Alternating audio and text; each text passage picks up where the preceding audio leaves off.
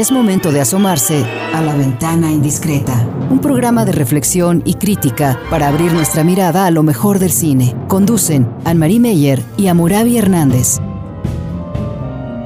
La ventana indiscreta. Iniciamos. Bienvenidos de alguna cuenta todos a La ventana indiscreta. Estamos muy contentos de regresar aquí eh, como cada miércoles. Estamos en Jalisco Radio.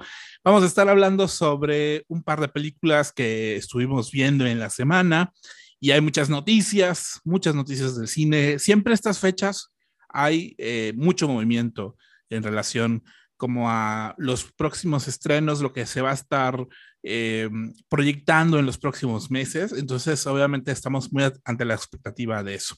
Obviamente, pues no es miércoles de la ventana indiscreta, sino está Anne-Marie Mayer. Anne-Marie, ¿cómo estás? Muy bien, muchas gracias otra vez, los miércoles preferidos para platicar contigo y con nuestros radioescuchas de cine, eh, uno de los muchos temas, pero para nosotros el, tema central de nuestro trabajo y creo que también de nuestra vida y le damos la bienvenida a todos ustedes. Eh, la semana pasada estuvimos al pendiente del el homenaje que se le hizo a Silvia Pinal por su trayectoria y es un homenaje que se le hizo en Bellas Artes, que obviamente pues no a cualquiera le dan ese tipo de homenajes, y bueno, se presentó toda la, eh, todo el, toda la, digamos, todo el espectáculo artístico, todo el mundo artístico de, de, México, pues estuvo ahí al pendiente de Silvia Pinal, yo les llamaría, creo que lo más eh, rescatable o lo más que reconozco de, su figura es cómo, cómo apeló a, muchísima gente de distintos eh, grados, digamos, en el mundo artístico estaba toda la gente de la farándula y del periodismo de espectáculo de las televisoras de este país, pero también estaba toda la gente que, que, le gusta a Silvia Pinal por su participación en el cine mexicano, en las películas de Buñuel, en la película de Tintán. Eh, es decir, pues, eh, pues tuvo una trayectoria diversa, compleja, larga, es una figura, digamos, primordial para el cine mexicano. Así fue también el homenaje, ¿no? Todas las partes uh, de, una, de un personaje tan, digamos, tan versátil, pero también tan profesional, tan entregado, y sobre todo tan disciplinado y tan trabajador como Silvia Pinal. Y hubo un momento bastante al principio de su homenaje en Bellas Artes, donde Busi Cortés, la realizadora de cine mexicano, eh, habló con dos críticos de cine acerca de su época de cine, época cinematográfica, como tú dijiste, con Tintán, con Cantinflas, pero sobre todo las tres películas que hizo con Buñuel, este, que fueron Viridiana, El Ángel Exterminador y este, uh, ay, la del... La del y Simón del, del Desierto. Exacto, el Simón del Desierto, que es, no es un largometraje, es un mediometraje. Interesante porque obviamente llegó a Buñuel a través de la producción de cine en México y este, estudios en aquel entonces. La industria del cine también de la época de oro fue ya cuando la época de oro estaba bastante degradándose, ¿no? Digamos, en la industria pero sí la figura de ella en Viridiana llamó tanto la atención, incluso a nivel mundial, a Moravi en aquel entonces, que ella empezó a construirse y la construyeron también en la diva este, del cine de ella esa época, que fue anterior a la época de las comedias musicales y de también su época de televisión. En Viridiana, como monja muy joven, que vive una transformación también en medio de un ambiente bastante brutal de, de España de la época, fue importantísimo su presencia, digamos, tan frágil, tan transparente, tan joven, tan insegura, pero también tan adaptable a la, al ambiente, que la película ganó eh, muchos, muchos premios a nivel internacional y los reflectores se concentraron sobre ella. A Buñuel le gustó mucho justo de ella esa este, transparencia que tenía en la época como joven actriz, Silvia Pinal. Acabo de volver a ver El Ángel Exterminador y es interesante que en las primeras escenas los burgueses que salen de la ópera para ir a cenar con uno de ellos en una gran mansión de la Ciudad de México, están en una mesa en una cena muy elegante, eh, que empieza obviamente también con extrañas, cosas extrañas y raras, pero en el momento donde la cámara la ilumina a ella, hay como un pequeño cámara lenta y hay una iluminación que la llena y llena el ambiente alrededor de su rostro con mucha luz, con mucha transparencia. Me fijé en ese momento porque no lo hace con las demás actrices y cuando la cámara de veras se centra en ella, pues sí hay un, digamos, hay un tratamiento muy especial. Y, y después el, el, el, el, rol en su tercer, que fue un, un mediometraje, ahí no hace una de las mujeres que siguen a ese digamos, misionero a ese padre, sino que hace el papel del, del, diablo. Y, ahí también, en ese papel del diablo, tiene tanta fuerza que, de veras, este, Amoravillo, me, me este, admiro otra vez de cómo tan jovencita tuvo esa presencia en la pantalla que pocas veces se ven jóvenes actrices, ¿no? Entonces sí creo que esa época para Silvia Pinal fue muy, muy importante y fue como la base firme de una profesionalización de una actriz que después este, estuvo ya en otros eh, medios, ¿no? Otros medios y también más en el espectáculo. Sí, ya después dio el salto a la televisión, fue como una de las pioneras del trabajo de Televisa y pues ya mucha gente la conoce más por también por esa, esa faceta de su obra, eh, muy vinculada a la política, muy vinculada al teatro, muy vinculado a la escena artística en México. Creo que tú lo dijiste muy bien, alguien muy trabajadora, ¿no? Alguien que estuvo en muchos, muchos puntos, muchos lados, con mucha gente. Yo creo que esa esa, digamos, presencia tan, tan omnipresente que tuvo Silvia Pinal, mucha gente eh, la sigue respetando por eso. bueno, además, bueno, me impresionó que ella tiene la palma de oro de Viridiana. De hecho, fue, er, estaba presentándose en Bellas Artes, era parte de la decoración, digamos, de, de Bellas Artes. Y, este, y entonces la gente que fue al homenaje podía ver la palma de oro ahí en, en una vitrina así muy bien muy resguardada. Eh, bueno, si alguien quería ver cómo era en vivo una palma de oro, pues esa era la oportunidad, porque yo pues no conocemos otro director mexicano que tenga una palma de oro. también en estas fechas se está presentando en este momento, de hecho, el Festival Internacional de Cine Venecia, que es uno de los festivales importantes también del mundo, junto con Cannes, junto con Berlín, eh, y para muchos es como la antesala, digamos, de eh, pues todas las películas que van a las temporadas de premios, es como una especie de banderazo de los directores que van a estar compitiendo, pues como en los premios del, del siguiente año, eh, y bueno, creo que una figura importante es Alejandro González Iñárritu, que estuvo presentando su nueva película Bardo. El título completo no me lo sé, es un título muy largo, pero bueno, así en, en, en síntesis Bardo para muchos, que se va a estar eh, estrenando en Netflix en diciembre, a finales de este año. Va a tener como un estreno en cartelera en noviembre. Eso ya lo anunció Netflix pero bueno, vamos a estar escuchando ya más de él. Por ahí las críticas dijeron que era como su, su ocho y medio, eh, es decir, una película autobiográfica con tonos fantásticos sobre, digamos, un director que entra en crisis creativa y entonces lo que vemos es al personaje de Daniel Jiménez Cacho en una especie como de homenaje a Marcelo Mastroianni haciendo a Alejandro González Iñárritu, ¿no? Eh, y obviamente, pues, bueno, ya las críticas van, van saliendo. Obviamente, conforme van la ruta de festivales, pues va cambiando también la percepción que se tiene de la película. Pero bueno, va a ser una de las principales películas que vamos a estar al pendiente. Alejandro mismo, Alejandro González tú mismo, habla mucho de que ya tiene 15 años viviendo en el extranjero, en Los Ángeles, y que eso fue como un regreso a México, y por eso le puso el título para que no se te olvide, este Amurabi Bardo, falsa crónica de unas cuantas verdades. Entonces, ojo, con los que vamos a tratar de hacer la síntesis o este, la sinopsis de su película. Él mismo dice es una crónica, pero la crónica es falsa, es ficción, y unas cuantas verdades también es lo que él subjetivamente tiene que este, contar o nos quiere compartir de su visión del México de antes, pero tengo la impresión, conociendo su obra, que también va a hablar del México de hoy.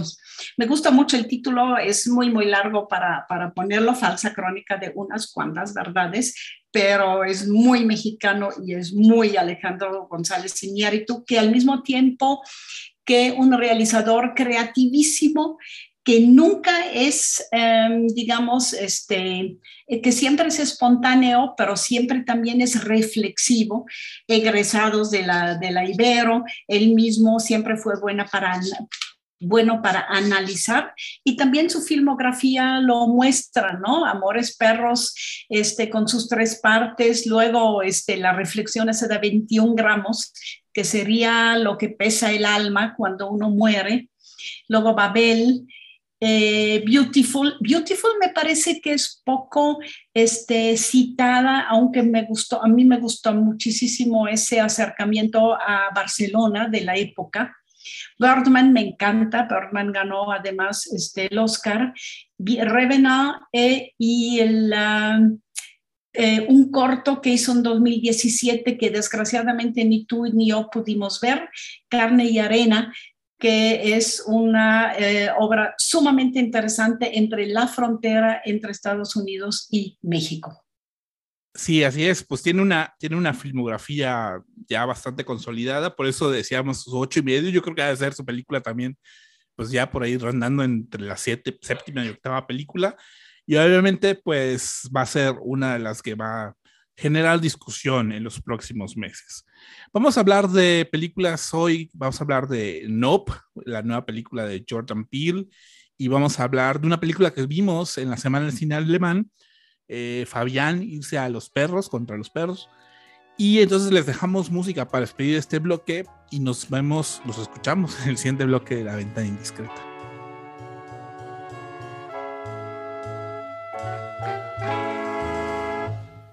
Tus besos se llegaron a recrear aquí en mi boca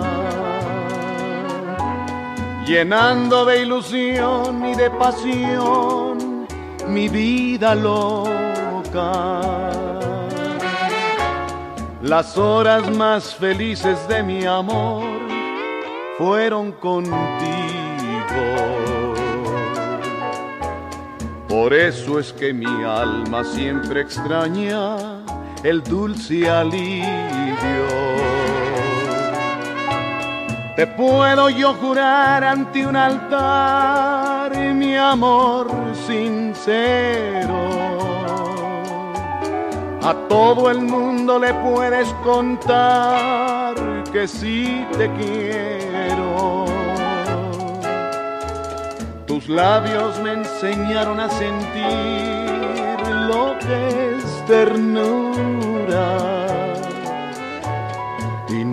me cansaré de bendecir tanta dulzura.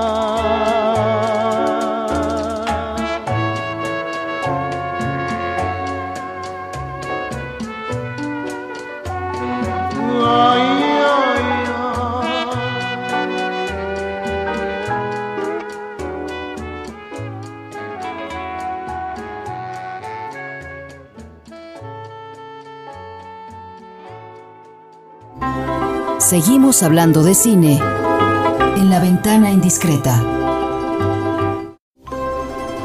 Es momento de asomarse a la ventana indiscreta.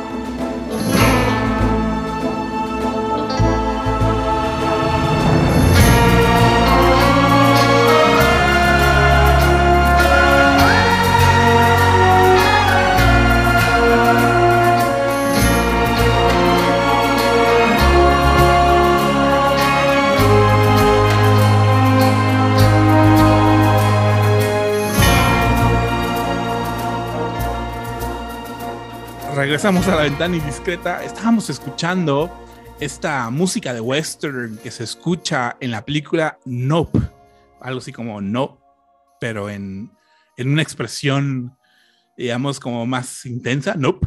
Y además cuando, cuando lo escuchamos en la película es, es un momento muy gracioso. Eh, hay, hay, una escena muy graciosa donde el personaje dice Nope, Nope, Nope. ¿No? Y esa eh, música está compuesta por Michael Abels, eh, una película dirigida por Jordan Peele, un actor, director que durante muchos años fue actor de comedia, tenía un programa de televisión, eh, digamos como de sketches cómicos, y de pronto, eh, digamos, eh, tomó la batuta de dirección y se le empezó a conocer por hacer películas, digamos, más de suspenso y de miedo, casi, casi de, de corte fantástico. Quizás su, su, ópera prima sea una de las películas más conocidas, digamos, de Estados Unidos, Get Out, eh, Huye, una película que de alguna manera, pues hacía crítica y hacía una sátira, digamos, a la, eh, digamos, a la hipocresía, digamos, de ciertos sectores liberales en relación al racismo y a la comunidad afroamericana.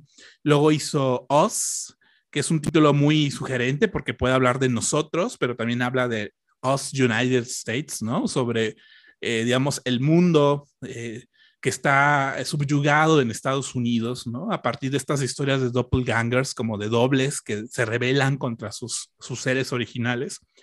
Y ahora viene esta película que me parece una película como eh, muy complicada de explicar, muy compleja, muy diversa, porque justamente eh, hay, hay muchos elementos en juego hay muchos géneros. De hecho, la película empieza como una especie de película de, suspenso y de miedo y termina, digamos, convirtiéndose en un western con todos los elementos y los recursos, digamos, del género, ¿no?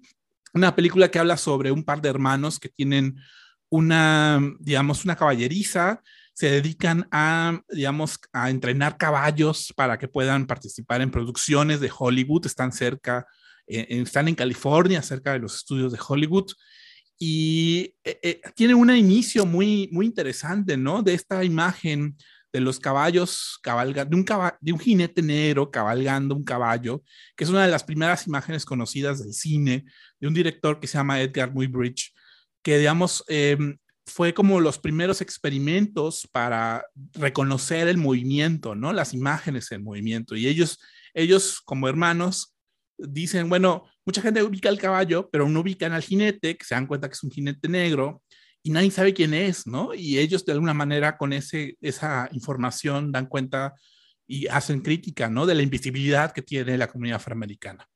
Lo que sucede con estos hermanos es que hay una entidad rara, extraña, alienígena, que está, digamos, atacando o que está acechando ese espacio, ese, esa ranchería en, los, en la que ellos viven y no saben qué es. Al principio no saben qué es, ¿no? Eh, esa historia se mezcla con la historia de otro jinete, que también tiene una historia, un trauma muy personal a partir de, de haber sido un actor infantil televisivo. Y esa, y esa trama además se relaciona con, digamos, el mundo, digamos, del espectáculo, la industria del cine. Y es, es bueno, es, son muchas cosas. Nope. Eh, ¿Qué piensas, Anne-Marie, de Nope así en un primera instancia? Pienso muchas cosas y sobre todo pienso en cómo la recibí y se me hizo que estaba viendo una película que no entendía. Es decir, no sé si te ha pasado, Amurabi, pero ves una película y dice, ay, sí me gusta, por ejemplo, me gusta el valle, me gusta eh, el hombre a caballo, que es una imagen muy importante en, la película, me gusta... Eh, ese ente que hay como peligro, todo el mundo viendo hacia arriba, porque hay una nube que no se mueve y detrás de esa nube se esconde algo que podría ser, es un peligro. Me gusta ver los estudios de Hollywood y un caballo que ya no le sirve para porque pues no está bien entrenado, por ejemplo, para la escena que la secuencia, la escena que quieren este, rodar. Eh, hay muchas cosas este, que siento que al ver me han gustado, pero me quedaba pensando hacia dónde va y qué quiere con esa película. Hasta que me di cuenta, Ana María, tranquilízate, creo que está hablando de su universo que el director mismo, Jordan Peele, eh, que nació en Nueva York, pero eh, que trabaja en Hollywood, trabaja incluso, pues es muy conocido con blockbusters, que, que, se volvió un blockbuster, el de Get Out que estabas platicando y el de Us también. Y trabaja de ese mundo de los medios cinematográficos, los medios que se volvieron espectáculo de televisión también, y sobre todo los medios que peligran o que eh, hacen peligrar la pureza del cine, que es captar el movimiento, captar el hombre y los caballos en movimiento. Y me hace, me hace bien interesante que él habla del movimiento del caballo, porque el hombre sentado sobre el caballo no tiene movimiento. Y eso lo vemos varias veces en la película, que el hombre en, en el caballo de repente, puff, se congela y nos damos cuenta que lo mataron como el padre este de OJ, que es el personaje principal, o como el mismo OJ, que también muchas veces lo vemos como congelarse porque ya no sabe qué hacer en la vida, no sabe qué hacer con ese peligro que acecha ese valle cerca de Hollywood eh, en Estados Unidos, ¿no? Si uno la toma como película con fragmentos, como con fragmentos, si uno no toma tan en serio a los personajes, sino más bien como símbolos de cierta etnia, yo reconocí que es la etnia eh, este, eh, África, afrodescendiente, la, también los este, orientales, con el personaje principal ese del niño que después de adulto ya hace su espectáculo, y también los blancos, que sería probablemente el representante, el director o cinefotógrafo, que todavía llega para captar esa imagen que quiere captar de lo extraterrestre, lo extraterrestre, porque puede ser bestia, puede ser también un platillo volador, que es el hombre que todavía girando la cámara, yo, yo, y cargando el cassette de 35 milímetros, lo quiere captar de manera análoga, mientras que hay un joven más bien latino que ya es especialista en todo lo de cine digital. Yo sí me voy con esa interpretación de que es una sátira de los medios y más bien es como la moraleja sería que la pureza de captar el caballo en movimiento con el hombre este, ha devenido a una imagen caótica de televisión con todo revuelto y con el chimpancé ensangrentado, un chimpancé que también acecha al niño actor que está este, debajo de la, de la mesa refugiándose.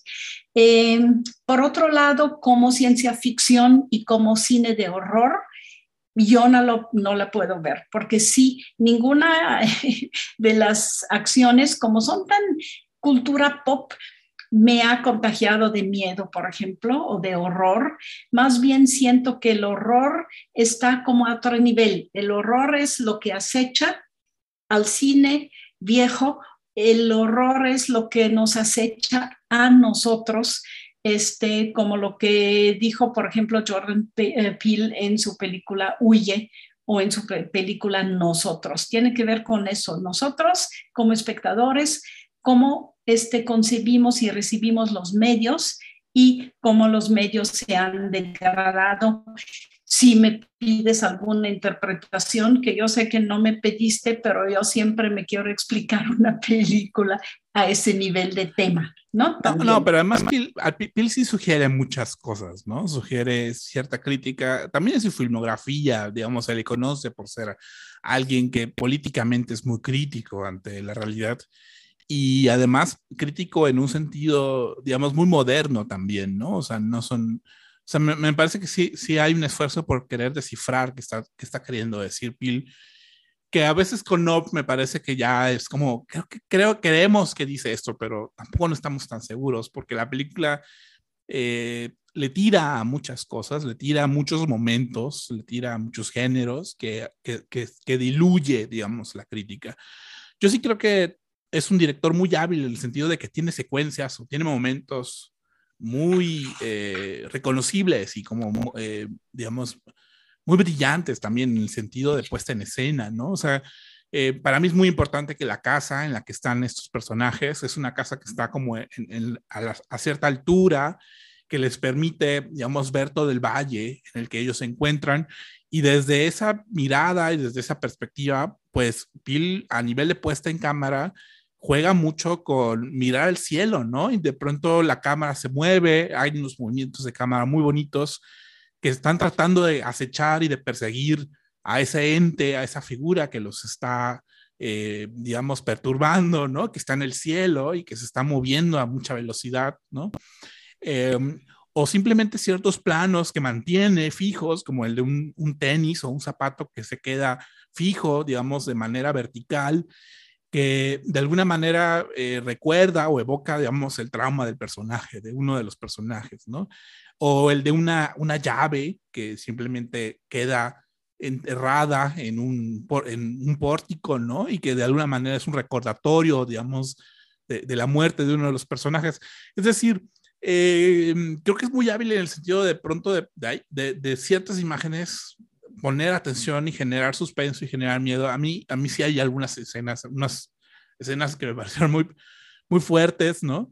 Pero que se pierde y se diluye entre todo lo que está queriendo decir, ¿no? Eh, Sí, la estética, no, yo eh, estoy de acuerdo contigo y sobre todo en lo que nos quedamos, lo que sí se nos queda bien pegado y bien, eh, digamos, este, acuña también la memoria de, que tenemos de la película, son ciertas imágenes y ciertos momentos también a nivel de estética visual y a nivel de estética sonora también, algunos sonidos muy extraños que no sabemos de dónde vienen, pero de repente los escuchamos detrás de nosotros y es algo que acecha.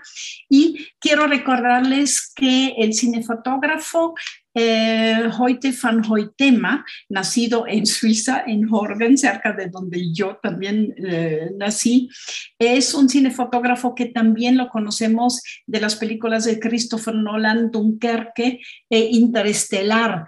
Entonces sí es uno de los cinefotógrafos hoy en día que capta muy bien esa quizás nueva manera de no narrar una historia a través de sus, eh, de, sus este, fotogramas y de hacer movimientos sobre todo, sino de darle, de llenarla como de mucho significado que viendo la película, pero sobre todo recordando la visión de la película, nos tiene que decir algo. Yo creo que por ahí va también el trabajo de Jordan Peele, por eso lo sentimos quizás tan actual que no, es, no se limita a contarnos algo, sino a decirnos cosas y finalmente a compartirnos dudas de él mismo sobre el mundo de hoy y el mundo de antes.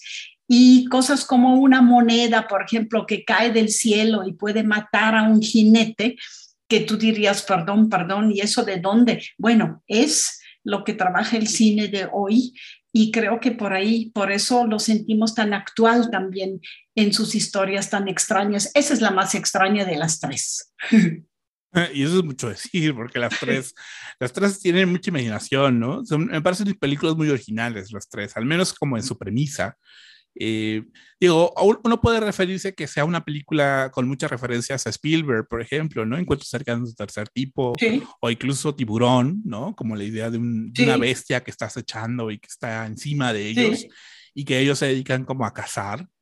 Eh, o incluso películas como La Guerra de los Mundos, ¿no? Que donde también hay del mismo Spielberg, ¿no? Donde, donde hay como esta, esta idea, digamos, de horror y de persecución política, ¿no? Eh, es decir, creo, que no parte de ceros, creo que lo que hace es, eh, conoce muy bien ciertas referencias culturales norteamericanas y les da un giro, ¿no? Y les da una nueva visión, una visión más de la sociedad del día de hoy, y eso creo que Jordan Peele es por lo que mucha gente lo reconoce, ¿no? Este, eh, yo no he podido ver todavía The Twilight Zone, hizo un remake de The Twilight Zone para televisión, pero me parece una, una, un referente muy importante de él, ¿no? O sea, es como ese tipo de historias, digamos, como de extrañas o raras de lo que sucede en el país, digamos, de las, de, de cosas que, que, rompen la normalidad del país, pero que en realidad terminan revelando como los conflictos internos que tiene el país, ¿no? Sí, ¿no crees que podríamos terminar con contestarnos nuestras dudas con el mismo título? No, no, no. Digo, este, ¿quieren que hable de tal y tal cosa? No. Eh, ¿Hago películas sobre el racismo? No. Uh, etcétera. Siento que esa palabra no la escuchamos muchas veces y cuando, por ejemplo, eh, le advierten al, cine, al cinefotógrafo que no se acerque más a ese ente, esa bestia, esa cosa peligrosa, él se voltea y les dice, no, yo voy. Y bueno, es como un sacrificio del viejo cine hacia los nuevos espectáculos y ese finalmente pues es la película de Jordan Peele, ¿no? Por ahí diría yo, puedo hacerme a mí misma como una especie de conclusión. Y, de la sensatez que pueden tener sus personajes también. Claro. La, locura que está pasando afuera, ¿no? Em, es mejor escapar o huir que, que, querer confrontar como héroe, ¿no? Una situación que de, de la que no sabes nada respecto, ¿no? Eh, nos despedimos de este bloque con esta música que se escucha en la película Nope eh, Welcome By de Dione Warwick y nos escuchamos en el siguiente bloque de La Ventana Indiscreta.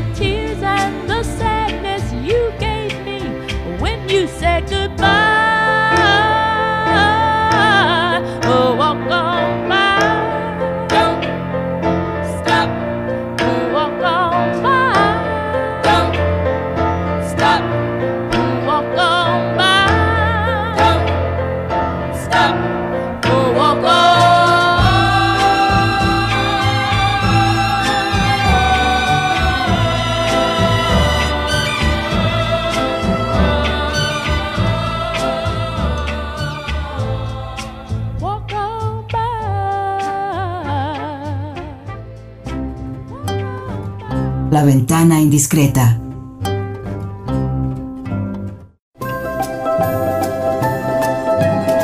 La ventana indiscreta.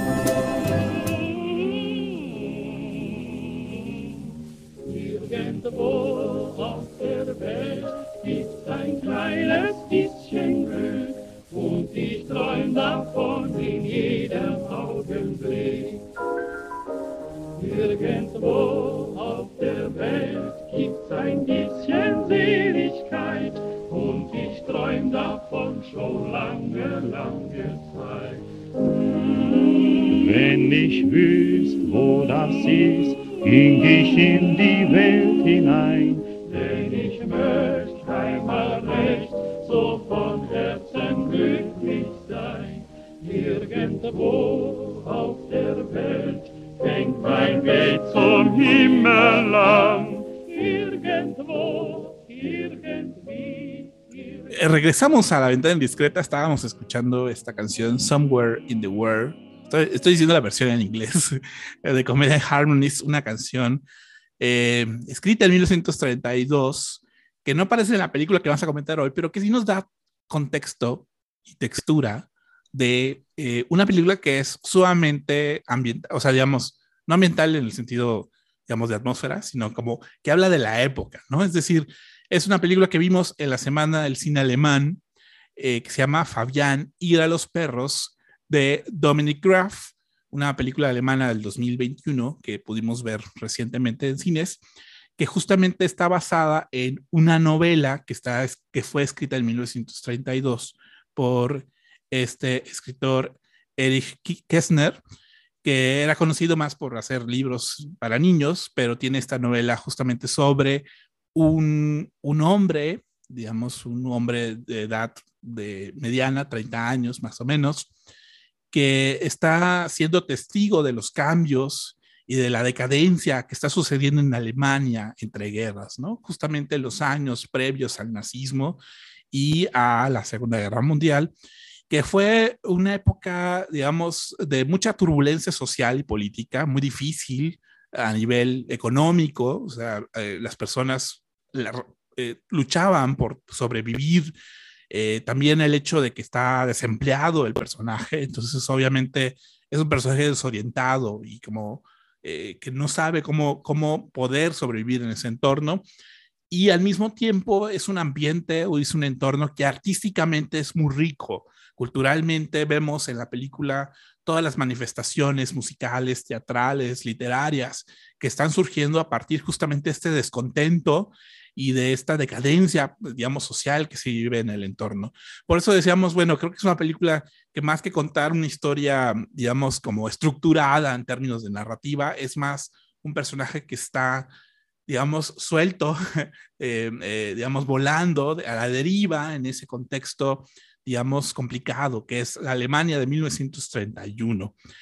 Eh, Anemarie, ¿tú qué piensas de Fabián Ir a los perros? Un título que quizás así de entrada no nos diga mucho, pero entiendo que en el contexto de, de Alemania dice mucho. Pues más bien ir a los perros en alemán, gehen, significa degradarse, perderse, es decir, la sociedad te come o alguien, por ejemplo, pierde el trabajo, le va mal, lo abandona su, eh, su primero su familia, después de la mujer, termina debajo de los puentes, no de París, sino quizás de Berlín. Es for die Hunde gehen, perderse en los perros. Eh, totalmente tonto eh, la manera de cómo traducen el título, pero bueno, así no sé por qué les gustó lo de los perros, quizás por la inmundicia que hubo en esa época, ¿no? Eh, déjame empezar un poquitito con la época nada más, como buena maestra, ahí les va nada más para que lo recuerden. Primera Guerra Mundial fue desatada por Alemania y perdida por Alemania. Alemania se quedó con una deuda increíblemente alta que no podían pagar eh, empobrecido totalmente eh, la economía, una inflación de cientos y cientos, cientos de por cientos cada día. Y entonces, en esa, eh, entre, em, digamos, en ese tiempo, época, entre las dos guerras, pues sí, se rompió este, la monarquía y hubo democracia, pero fue la República de Weimar que también se, la República de Weimar se perdió por la, este, digamos, crisis económica que hubo en la época, que fue tremenda. La gente con hambre haciendo filas horas frente a un, este, una panadería para conseguir un pan que les costaba un solo pan para toda la familia, lo que habían ganado en 24 horas de trabajo, por ejemplo, ¿no? También. En esa época, Erich Kästner, que era de Dresden, de la parte después que quedó en Alemania Oriental, eh, escribió Fabián la historia de un moralista, así le llamó. Parece que ya tenía ahí también el segundo título, Perderse, Degradarse, o una historia de un hombre que se degrada o se pierde este, en los subsuelos ¿no? de, la, de la economía. Erich Kästner la escribió en 32 y Dominique Graf el, um, digamos, un, un, este, un realizador muy moderno, muy actual, tiene mucha filmografía, últimamente ha hecho muchos thrillers policíacos, por ejemplo, también para televisión, buen, este, buen realizador, siempre de avanzada agarró esa novela que ya había tenido una, este, una vez una adaptación cinematográfica, pero él tomó la novela y se centró absolutamente en ese personaje de Fabián, Fabián Jacob, un joven doctor en letras eh, hizo su doctorado, lo vemos en la película porque acompaña a un colega que se quiere, este, eh, doctor, que quiere también este, su grado de doctor y le ayuda un poco también en su tesis que hace sobre el eh, escritor alemán Lessing es muy solidario, es tranquilo, fuma todo el tiempo, toda la película. Eh, se enamora de una joven guapísima, una tal Cornelia, que es este, actriz. Tiene mucha simpatía por su madre, la, la atiende también, su padre ya no, ya, no, ya no vive. Trabaja en publicidad en una fábrica y en la primera escena lo vemos cómo tiene que ayudarle a su jefe, pero luego ese lo despide. No sé cómo lo veas, es un personaje, yo diría desde el principio, no es un héroe, es un personaje más bien pacífico, que a todo el mundo trata de ayudar, que a todo el mundo trata de acompañar muy, digamos, muy centrado también en el tener cariño, estar bien, ser solidario con los demás. Un buen hombre, un buen hombre, un buen joven que se enfrenta a una sociedad bastante eh, fuerte, degradada, este, hay mucha droga, hay mucha prostitución, pero por el otro lado también él tiene mucha amistad con un muchacho rico que fue su colega en la universidad, la Bude, y de ahí no sé si podemos vender algo de la historia, Murabi, pero yo creo que sí. Su amigo se suicida, lo abandona este, su amante, su, su, incluso la mujer de su vida, y todo ese proceso de este, tratar de ser bueno, de ayudar, de acompañar a los demás, siempre hay obstáculos del entorno, obstáculos de los demás también, un poco como Sartre que dice que el infierno son los demás también, que también fue una novela de la, de la época. Este, tiene, tiene le, se le dificulta la vida y finalmente su, su muerte bastante trágica también, innecesaria, totalmente necesaria, es un antihéroe 100%, pero con el que nos empatizamos mucho, con el que nos vamos toda la película y con el que nos, este, eh, que nos cae bien y vemos también cómo el entorno y la época en la que tiene que vivir y le toca vivir lo hace perderse, ¿no? Espacio-tiempo, Amorabi. Este, la película hace lo que quiere con el tiempo y el espacio, porque como tú dijiste, trabaja con esa base, que es el proceso de ese muchacho, de ese joven, pero en distintas épocas también y sobre todo este con material de archivo de la época. ¿Cómo viste esa integración de una trama de ficción con el material de archivo que Dominic Graf monta en toda la película? Y yo, yo te diría que el personaje, creo que la principal característica que lo describiría es que es cándido, eh, es ingenuo, es inocente, eh, de alguna manera es bondadoso, pero el mundo que, en el que vive no lo es, ¿no? Y ese, ese contraste y ese choque es lo que vemos en la película, incluso como la, su, su, entorno, que son estos dos amigos, su amigo y su novia, que de alguna manera comparten cierta eh, esperanza y optimismo con el mundo, cuando se cae ese mundo también, es cuando él también ya no tiene un lugar en donde estar, ¿no? Entonces, obviamente, el ver esos cambios, esas transformaciones que hay en la Alemania de la época con un personaje de esa naturaleza, pues eh, es la película. Eh, lo interpreta un actor que se llama Tom Schilling, que es un actor que yo había conocido anteriormente por una película que se llama Oh Boy, que también hace ese mismo tipo de personaje, como de, como de hombre eh, de mediana edad que, que, digamos, no sabe qué hacer con su vida, ¿no? Y, y, que está deambulando por la ciudad. Y yo creo que esa mirada perdida que tiene el actor le queda muy bien al personaje. Es como, una, es como un mismo, como un arquetipo de, de, hombre que deambula por, por, digamos, por su inocencia y por su, la, incertidumbre en la que vive. Lo que sí es que lo que tienen que estar preparados es que es una película de tres horas, pero que eh, tiene una enorme gama de recursos estilísticos, narrativos, de todo tipo, ¿no? O sea, de todo. De entrada, por ejemplo, en la primera escena en la que vemos, hay, hay un plano del, del metro en Berlín en la época de hoy, eh, donde ves personas vestidas con la ropa de hoy, digamos.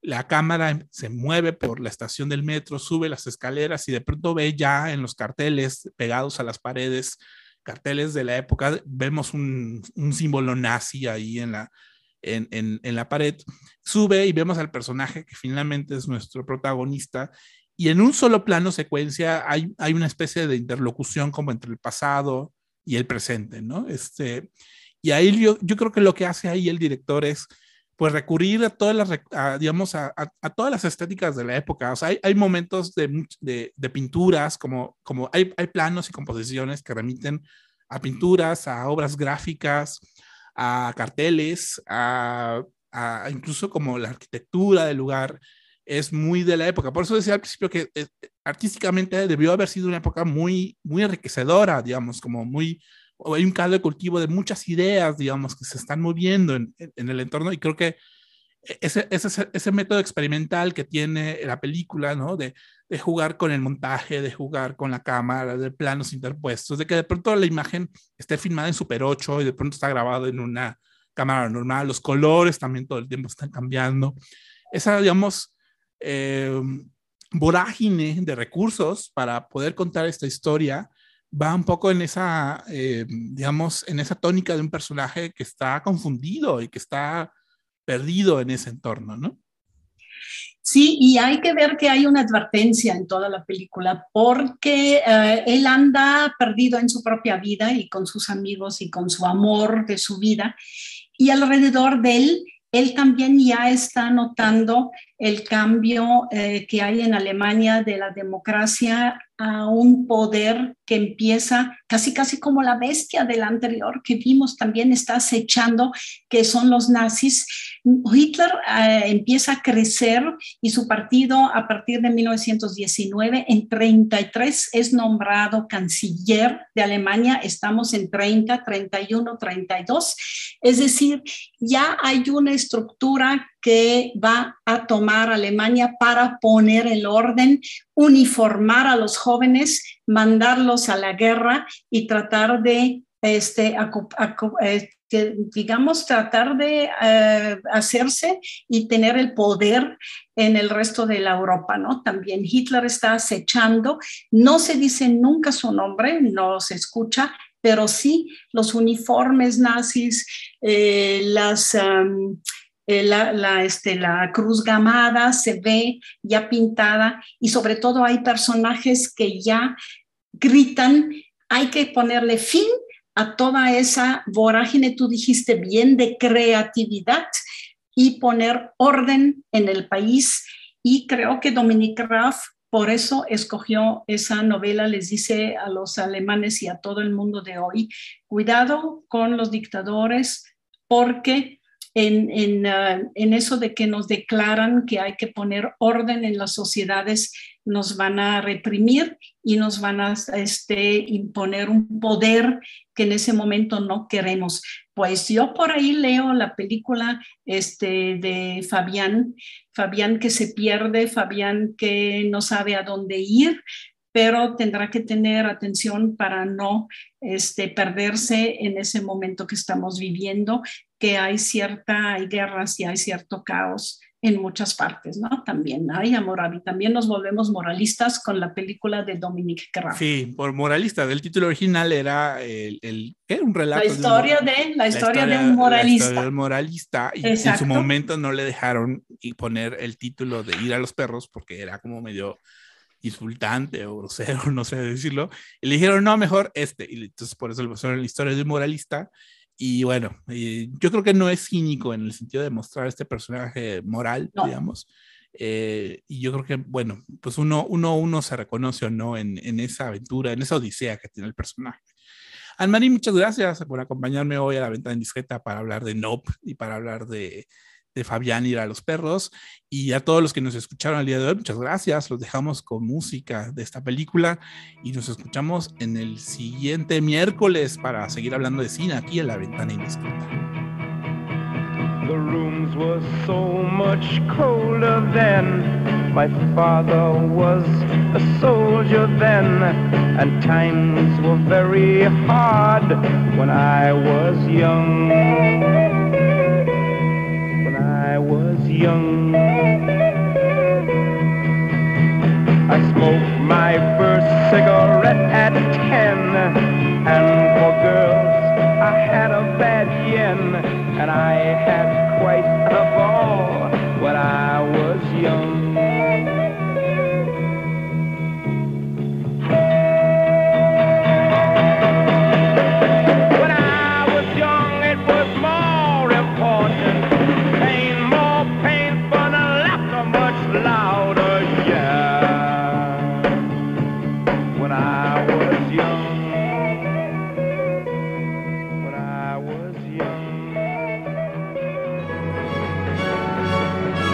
Por hoy, cerramos la ventana indiscreta. Nos escuchamos la próxima semana.